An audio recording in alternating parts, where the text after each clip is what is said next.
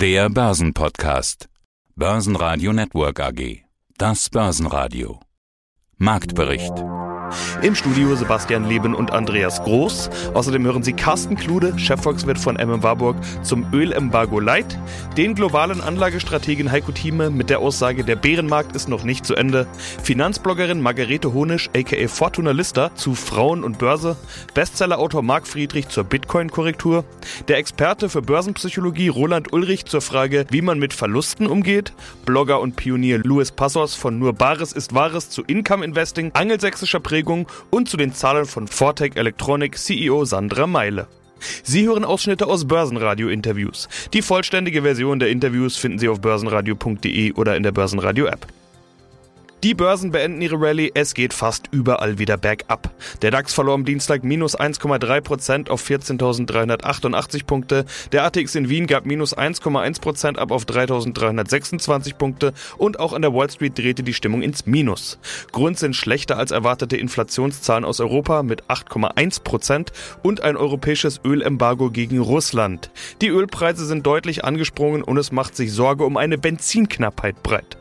Stärkste Gewinner im DAX waren Porsche Holding mit plus 2,6%, Henkel und RWE mit jeweils plus 1%. Verlierer waren Symrise mit minus 3,3%, HelloFresh mit minus 4 und schlusslich Delivery Hero mit minus 4,5%.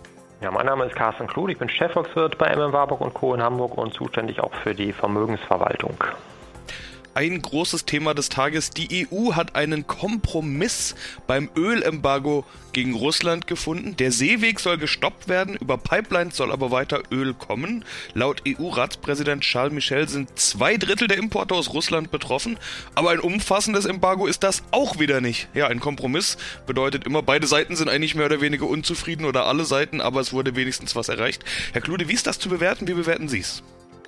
Ja, wie immer in der Politik natürlich Licht und Schatten und es ist tatsächlich eher ein Embargo light. Ich glaube, ja, was positiv ist, dass überhaupt ein Kompromiss erzielt worden ist, weil auch das war ja lange Zeit umstritten. Es ging insbesondere natürlich da um Länder wie Ungarn, Tschechien, die Slowakei, die sehr stark von russischem Öl abhängig sind und insbesondere jetzt auch von Öl, das über Pipelines geliefert wird. Und da gibt es ja diese Ausnahme. Das heißt, vom Ölembargo ist all das betroffen, was über die Seewege verschifft wird nicht das, was über die Pipelines kommt. Und ähm, insofern, ja, auch die Zahlen, sind es jetzt zwei Drittel oder drei Viertel, das lässt sich natürlich gar nicht immer so ohne weiteres dann äh, tatsächlich belegen, wie viel Prozent des russischen Öls von einem solchen Embargo dann betroffen sein werden. Ähm, spannend wird natürlich auch sein, wie Russland reagiert. Die könnten natürlich auch auf die Idee kommen und sagen, naja, also wenn man nicht mehr unser ganzes Öl will, dann werden wir vielleicht gar kein Öl mehr liefern. Das klingt im Moment nicht danach, aber wie gesagt, das ist ja immer ein gegenseitiges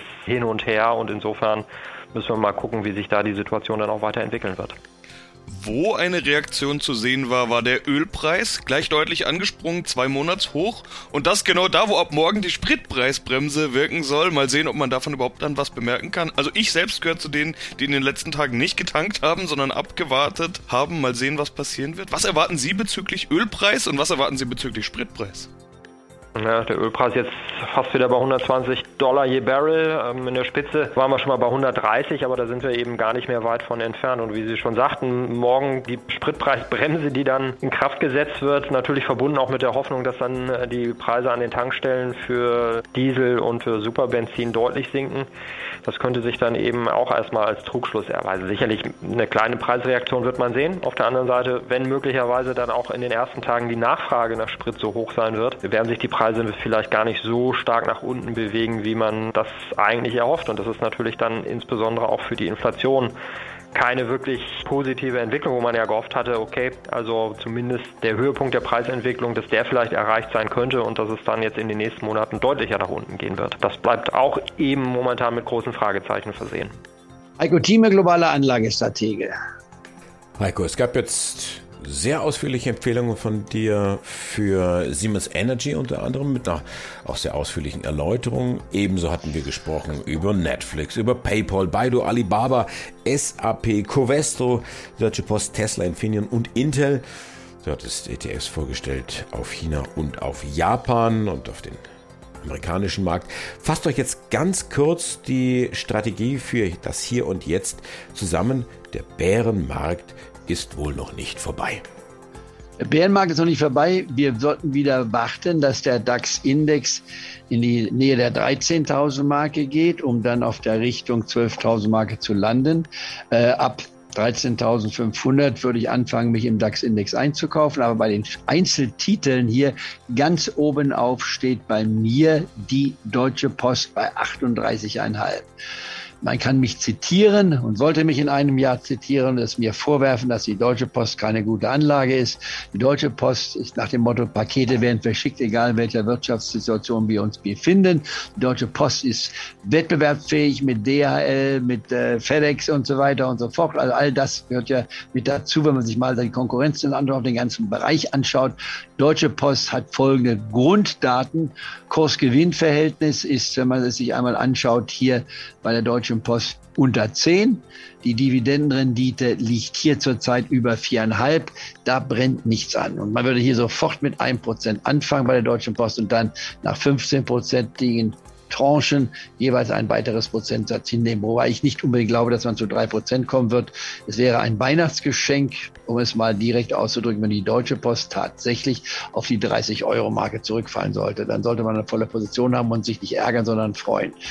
Das wäre also die wichtigste Empfehlung für mich, die ich habe. Daneben ist noch die Covestro zu nennen und wie gesagt die Boeing-Aktie. Das sind so die drei Werte, die ich habe. Die SAP hatte ich schon genannt und dann eben die äh, Strategie auf die Exchange-Traded Fonds. In anderen Worten, wartet ab diese Woche, um es klassisch zu sagen, vor den Pfingstfeiertagen. Ich würde in dieser Woche nicht unbedingt erwarten, dass wir Pluszahlen sehen, wenn dann ganz bescheidene Pluszahlen, sondern ich würde einen Teil der Gewinne der vergangenen Woche, gerade auf die Wall Street bezogen, eher im Minus sehen. Das heißt, man wird wieder real realistisch. Aber wir haben gesehen, Kursexplosion kommen. Und wer da eben den Mut hat, in Übertreibung nach unten zu investieren, der legt diese Werte hin und nicht nur auf der Sichtbasis von ein oder zwei Wochen, sondern eine PayPal bleibt im Portfolio drin, nicht wahr? Genauso wie zum Beispiel eine Meta, die frühere Facebook. Das sind Werte, die man einfach im Portfolio haben soll. Auch eine BioNTech gehört mit dazu. Also da könnte ich jetzt viele Werte nennen, auch nochmal die, die, die Morphosis genannt, die mittlerweile 20 Prozent gemacht hat.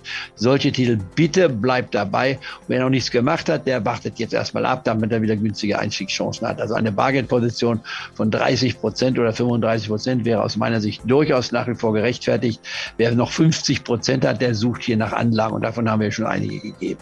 Hallo, ich bin Margarete Hunisch. Ich bin Gründerin der Finanzplattform Fortuna Lista. Ich bin Buchautorin und Finanzkolumnistin für Business Insider. Ja, Frauen und Finanzen war auch das Thema, als wir zuletzt miteinander gesprochen haben. Auch das hat sich verändert, oder? Also als wir vor, ich sag mal, ich denke, es waren drei Jahre, denke ich, ungefähr, vielleicht waren es auch vier drei, Jahre. Vier Jahre, ja. Genau, da war das noch ein ganz großes Thema, dass man sagen musste, hier sprechen heute wir über Frauen und Finanzen. Inzwischen ist es was ganz Selbstverständliches geworden, oder? Zum Glück, zum Glück. Aber es muss sich meiner Meinung nach immer noch sehr viel tun. Das Ziel sollte sein, dass man irgendwann nicht mehr speziell ähm, ja, Angebote für Frauen hat oder dass man sagt, man hat da jetzt irgendwie eine Bühne, wo Frauen sprechen, sondern dass tatsächlich Parität herrscht. Ich würde mir wünschen, dass irgendwann hier auch auf der Messe im Publikum genauso viele Frauen da sind wie Männer. Vielleicht kriegen wir das, vielleicht kriegen wir das nächstes Jahr hin. Ich befürchte, wir haben da noch einen langen Weg vor uns. Ja, ich habe gestern schon gewitzelt, einige der Leute, die hier vor Ort sind oder die hier äh, Vorträge gehalten. Die kenne ich auch schon seit vielen, vielen, vielen Jahren. Die Leute sind mehr oder weniger die gleichen geblieben. Aber viele Leute im Publikum haben sich aus meiner Sicht trotzdem verändert. Also früher war immer der Witz, ah, ich finde dich nicht, wo bist du? Immer, ah, ich bin hier, der Mann mit dem dunklen Anzug. Ha, ha, ha, ha. Inzwischen gibt es gar nicht mehr so viele dunkle. Also wenn ich mich umschaue, ich bin, glaube ich, gerade der Einzige mit dunklem Anzug. Das finde ich auch ganz gut so. ja, also es, es ändert sich doch einiges. Ich glaube, ich habe keine Statistik im Kopf, aber ich meine es irgendwo gelesen zu haben, dass diese ganzen Börsen-Newcomer in den vergangenen Jahren, dass da auch viele Frauen dabei waren. Das stimmt, das stimmt. Es sind auch viele Frauen dabei. Trotzdem, wenn man sich so die Zahlen anschaut, ich glaube, auf eine Frau, die investiert, kommen halt ungefähr zwei bis drei Männer. Also das heißt, da ist noch echt viel zu tun. Ja, und, und oft ist es so, dass Frauen auch nicht starten mit dem Investieren, gar nicht, weil sie zu wenig Wissen haben. Also viele haben schon viele Bücher gelesen, dann lesen sie noch das vierte Buch, das fünfte Buch und könnten schon längst anfangen. Das Problem ist da oft, dass viele Frauen sich nicht trauen, dass sie halt denken, okay, weiß ich jetzt wirklich genug und da ein bisschen so Hilfestellung brauchen und vielleicht so einen kleinen Schubser in die richtige Richtung. Aber es gibt da schon ein bisschen Unterschiede ähm, und ja, es ändert, es ändert sich definitiv was. Man muss natürlich auch beachten, die Situation, in der die meisten Frauen sind. Frauen müssten auch ein bisschen anders auf ihr Geld achten in der Regel als Männer. Männer haben oft mehr Geld zur Verfügung, Frauen haben vielleicht weniger Geld zur Verfügung. Männer können auch mal sagen, jetzt investiere ich mal 1000 Euro in irgendeine Aktie und wenn ich das Geld verliere, ja, habe ich halt Pech gehabt, dann spare ich wieder ein bisschen und auf nächsten Monat eine andere Aktie. Bei Frauen ist es oft so, ich, da wir auch weniger verdienen und auch oft in Teilzeit arbeiten, dass wir uns das, das Geld dann erstmal wieder zusammensparen müssen. Erstmal schauen müssten, okay, wie komme ich jetzt wieder an mein Kapital, dass ich dann wieder investieren kann. Also das heißt deswegen, ja, ist das natürlich auch noch so ein, so ein Hebel, der einen großen Unterschied macht. Was habe ich tatsächlich zur Verfügung und wie kann ich dann damit umgehen? Mein Name ist Marc Friedrich, ich bin Finanzexperte, sechsfacher Bestsellerautor, Initiator von Deutschlands ersten Sachwertfonds, dem Solid Wertefonds und natürlich Honorarberater. Wir haben ja schon einige Male über Kryptowährungen gesprochen. Ich will jetzt nicht Krypto wieder den ganz großen Topf aufmachen, sondern erstmal nur beim Bitcoin bleiben. Der gilt ja als sicherer Hafen oder galt vielen als sicherer Hafen. Hat sich in den letzten Monaten nicht bewährt. Tatsächlich, aber warum? Weil er natürlich risk-on ist. Es ist ein risikoreiches Investment, welches momentan sehr stark korreliert mit dem Nasdaq, mit den Technologiewerten und natürlich auch mit der Geldmenge der amerikanischen Notenbank. Das heißt, jetzt sehen wir die Leveraging, jetzt sehen wir das Tightening QT. Es geht Geld aus dem Markt raus und aus dem Grund werden natürlich hochliquide Werte verkauft wie Aktien, die kann man mit einem Knopfdruck verkaufen oder eben Bitcoin. Das spricht wiederum für Bitcoin, dass man in der Not schnell verkaufen kann und auscashen kann. Also eigentlich wieder ein Attribut, welches positiv für Bitcoin ist. Aber natürlich, klar, in volatilen Zeiten werden sichere Häfen gesucht. Aus dem Grund gehen jetzt viele in Staatsanleihen der USA. Zehnjährige gibt wieder 3%, das gab es schon lange nicht mehr. Oder halt deswegen steigt auch der Dollar. Also wir sehen weg von Growth-Aktien, weg von Technologieaktien, weg von risikoaffinen Investments hin zu sicheren Häfen. Und da hat jetzt Bitcoin tatsächlich erstmal federn lassen müssen. Und ich habe ja auch vor einigen Monaten gesagt, dass Bitcoin unter 30.000 Dollar fallen wird. Ist jetzt passiert. Und jetzt würde ich auch langsam sukzessive, schrittweise einsteigen, erste Position aufbauen. Wobei Wobei ich sehe das Tief noch ein bisschen tiefer. Ich als Journalist suche natürlich immer die Kritikpunkte, da was ich auch beim Bitcoin schon lange tue. Was natürlich Bullshit, verzeiht den Ausblick ist, ist dieses Drogen- und Terrorismusfinanzierung ja. und so weiter. Hat man ja beispielsweise am besten daran gesehen, dass die tatsächlichen Kriminellen, dieses Crocodile of Wall Street und so weiter, die hat man zack, zack, zack gefasst gehabt. Also bei Drogendealern und Terroristen wird es vermutlich nicht anders aussehen. Dieses Fass können wir, glaube ich, schließen. Das andere Fass sind die Use Cases. Ich habe immer gesagt, was ist denn ein Bitcoin-Use Case? Und diese Liquidierungsmöglichkeit, die du gerade gebracht hast, das hat man jetzt ja auch gesehen in diesen ganzen Sanktionen Sanktionen rund um Russland, dass es für Leute, deren Konten nicht so leicht verfügbar waren, müssen gar nicht sanktionierte Russen gewesen sein, können auch Ukrainer gewesen sein, die nach Europa geflohen sind. Die konnten so, ich meine, was wäre die Alternative gewesen? Western Union vielleicht? Also tatsächlich, Bitcoin ist die ideale Fluchtwährung, ne, weil es eine sehr hohe Wertdichte hat. Ich brauche nur 24 Wörter im Kopf. Dahingehend hat sich bewährt. Es wird auch irgendwann Inflationsschutz sein. Es ist ein Wertspeicher und natürlich, es ist eine unabhängige Währung, unabhängig von Notenbanken, von Politikern, von Staaten, deflationär grenzenlos und nicht manipulierbar. Und das macht natürlich schon viel aus. Und ich glaube, wir werden im nächsten Bullenrun sechsstellig werden. Davon bin ich überzeugt. Und die breite Masse wird den Wert von Bitcoin tatsächlich erkennen und dann auch Bitcoin adaptieren aber die Use Cases, die sind ja tatsächlich gering. Also eigentlich bleibt bei Bitcoin ja hauptsächlich nur dieses Aufbewahrungsmittel. Die anderen Use Cases, die sind ja nicht auf der Bitcoin-Blockchain, sondern eher auf anderen Blockchains. Na gut, es gibt Lightning, man kann über Lightning bezahlen. Es gibt jetzt Stripe, amerikanische Anbieter, wo man auch mit einer, über eine Karte zahlen kann, tauschen kann, wechseln kann. Es werden immer mehr Smart Contracts kommen, ne, über das nächste Protokoll und so weiter. Also alles schon implementiert, ist schon da. Und deswegen der Use Case ist nicht nur das Store of Value, also ein Wertspeicher gegen das Gelddrucken der Notenbank, Banken, gegen idiotische Politiker, gegen immer neue Abgaben, sondern tatsächlich auch, man kann damit bezahlen, siehe El Salvador, in dem es jetzt sogar ein offizielles Zahlungsmittel geworden ist. Mein Name ist Roland Ulrich, ich bin Experte für Trading-Psychologie. Aber was mache ich denn jetzt mit Verlusten? Selbst wenn ich Superunternehmen gekauft habe, kann es sein, dass die jetzt gerade im Minus sind, wenn ich beispielsweise im Januar gekauft habe, wo so ziemlich alles auf, ich will nicht sagen Höchstkursen, aber wo so ziemlich alles auf hohen Kursen war und das meiste davon, jetzt mal abgesehen von Rüstung oder Öl, dürfte jetzt wahrscheinlich drunter liegen. Ja, ja, das ist klar. Ich meine, grundsätzlich, im Nachhinein ist man ja immer schlauer. Grundsätzlich ist ja die Regel, wenn ich in etwas investiere, dann habe ich einen Plan, dann habe ich eine Strategie. Dann habe ich die Haltedauer festgelegt und gesagt, wie lange will ich in diesem Investment drinbleiben? Was ist meine Schmerz- und Verlusttoleranz? Das heißt, wo ist die Kursschwelle erreicht, wo ich sage, hier läuft etwas grundlegend falsch und der Depotschutz hat immer oberste Priorität. Ich gehe bei diesem Kurs raus. Punkt. Basta. Wenn ich das nicht gemacht habe, also keine Strategie habe, dann bin ich jetzt natürlich in einem Dilemma drin. Ich sitze unter Umständen bei bestimmten Werten auf hohen Verlusten und weiß jetzt nicht mehr, was ich tun soll. Jetzt ist natürlich guter Rat teuer und gefragt und ich muss jetzt eine Entscheidung treffen. Will ich da als langfristiger Investor drin bleiben? Glaube ich an eine Erholung mittel- bis langfristig? Oder sehe ich unter Umständen, es ist immer eine relative Betrachtung, bessere Opportunitäten woanders? Ich meine, wenn wir Beispiel nehmen, als die Dotcom-Blase geplatscht ist im Jahre 2000 und die ganzen Telekom-Aktionäre auf ihren Aktien sitzen geblieben sind. Die haben letztendlich gesagt, nee, ich will jetzt mit dem horrenden Verlust nicht raus und verkaufen und die sitzen heute noch auf ihren Aktien mit immer noch horrenden Verlusten. Dann ist halt eine Frage äh, im Sinne von Opportunitätskosten. Wäre es nicht sinnvoller gewesen, damals selbst bei einem hohen Verlust von weit über 50 Prozent zu verkaufen und stattdessen das verbleibende Geld in interessantere Werte zu investieren? Dann hätte ich heute mit Sicherheit diese Verluste wieder aufgeholt, als wenn ich damals in Telekom-Aktien sitzen geblieben wäre und die heute noch im Depot gehabt hätte. Das heißt, was können wir als Fazit an jeden Investor oder jeden Hörer, der jetzt hier vor dem Stand steht oder der auch dieses Interview jetzt im Nachgang hört, sagen, macht euch eine Strategie. Wenn ihr keine habt und jetzt Minus habt, es ist noch nicht zu spät, sich eine Strategie zu machen und dann haltet euch dran. Ja, das ist das Grundsätzliche, ob es jetzt Trading oder Investing ist. Es geht immer darum, man braucht einen Plan. Man braucht eine Strategie. Man muss wissen und im Vorhinein definieren, wie lange will ich in dem Wert drin bleiben. Wo ist meine Schmerzgrenze? Wo gehe ich raus? Wo ist die Gewinnschwelle, wo ich sage, jetzt ist der Wert so gut gelaufen, jetzt kann ich mal Gewinne mitnehmen. Entweder komplett raus oder vielleicht die Position reduzieren, dass ich Teilgewinnmitnahmen mache. Aber das sind alles Entscheidungen, die Teil einer Handelsstrategie ist, Teil eines Tradingplans und den legt man vorher fest, bevor ich auch nur einen Euro an der Börse investiere.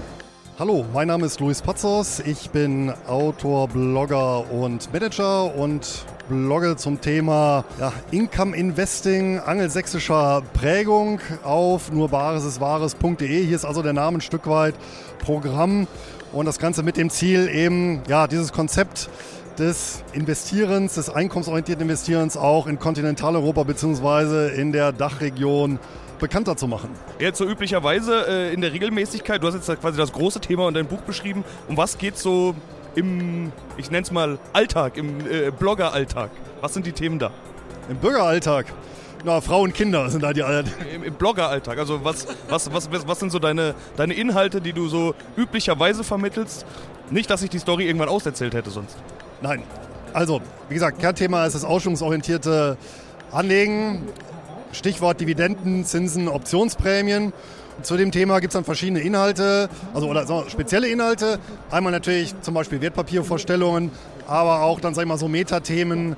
Wie stelle ich mir so ein Portfolio zusammen? Ein, ein beispielsweise wartungsarmes Portfolio, aber auch für diejenigen, die eben sagen, na, ich möchte das eben ein bisschen aktiver gestalten. Da bietet sich natürlich dann auch an, beispielsweise eben ähm, über sogenannte Stillhaltergeschäfte oder konservative Stillhaltergeschäfte hier noch zusätzliche Erträge zu erzielen. Und da reichen eben die Inhalte vom wirklich technischen, ganz simplen, wie, wie finde ich ein Underlying, beispielsweise für einen Optionshandel oder wie setze ich dann eben so einen Trade auf, welche Parameter nutze ich da? Also da kann man auch sehr in die Tiefe gehen. Eben bis halt zu Metathemen, so Stichwort Risikomanagement oder jetzt halt beliebt, Verhalten im Crash. Ja, das ist so das Kernthema, aber auch äh, drumherum habe ich natürlich das eine Interessante aus der Geldwelt. Das kann tatsächlich mal was Historisches sein. Das sind immer so Themen, die ich immer sehr interessant finde. Das kann aber auch mal sein, beispielsweise ein Interview mit einem interessanten Gesprächspartner, wo es um ganz, was ganz anderes geht. Ja, jetzt hatte ich zum Beispiel neulich mal zu Gast jemanden, äh, der sich hier stark engagiert und, und, und auch äh, hier eingelesen hat in das Thema Momentum Investing. Ja, und dann einfach mal so erfahren, was machen andere so. Ne? Also mal den, der berühmte Blick über den Tellerrand. Und da kommen ja auch dann jede Menge interessante Sachen dann äh, zutage, die man selber teilweise nicht wusste. Was euch auch in letzter Zeit äh, interessant war, offensichtlich auch für viele Leser und Hörer. Ähm, da habe ich mich unterhalten mit dem Geschäftsführer der ProLife GmbH.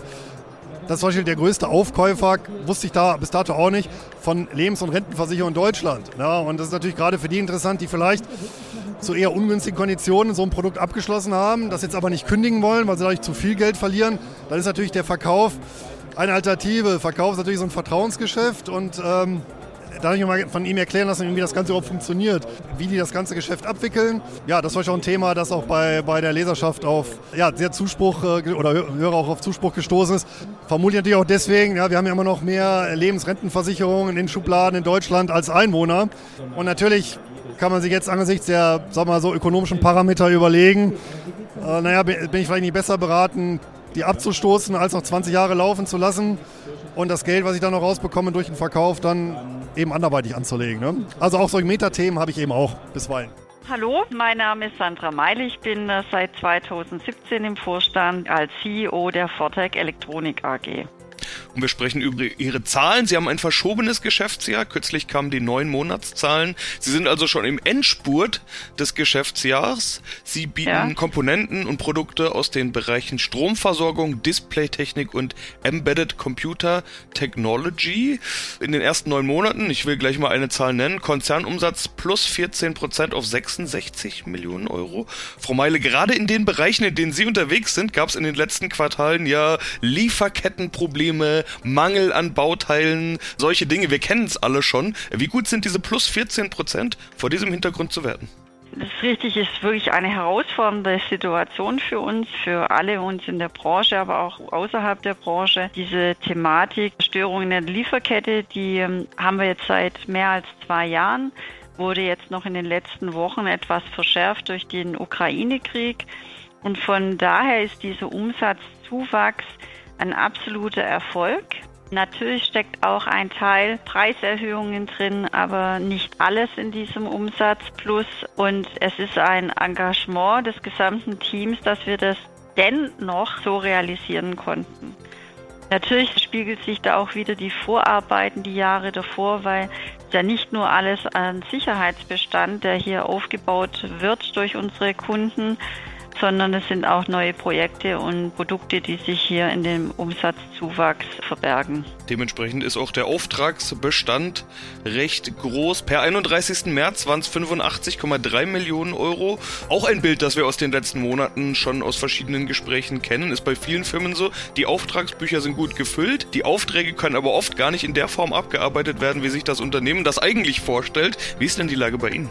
Das können wir äh, genauso unterschreiben. Das heißt, der hohe Auftragsbestand ist auch ein Zeichen dafür, dass diese Probleme bestehen und nicht in dem üblichen Zeitrahmen die Aufträge abgearbeitet werden können. Wobei man jetzt sagen muss, wenn man den Auftragsbestand, den äh, größten Zuwachs hatten wir ja im Auftragsbestand im zweiten Halbjahr des letzten Geschäftsjahres. Wir konnten das dann nochmal etwas steigern, aber die Sicherheitsaufträge sind sicherlich in dem Q3, Q4 des letzten Geschäftsjahres eher platziert worden und jetzt die letzten Wochen und Monaten dann eher, sage ich mal, neue Produkte und Projekte. Sie haben das auch angesprochen mit den Problemen. Es ist so, wie ich schon gesagt habe, es hat sich verschärft und wir kriegen immer noch Lieferverzögerungen mitgeteilt, auch für Bestellungen, die bereits vor einem Jahr platziert worden sind. Basen Radio Network AG Marktbericht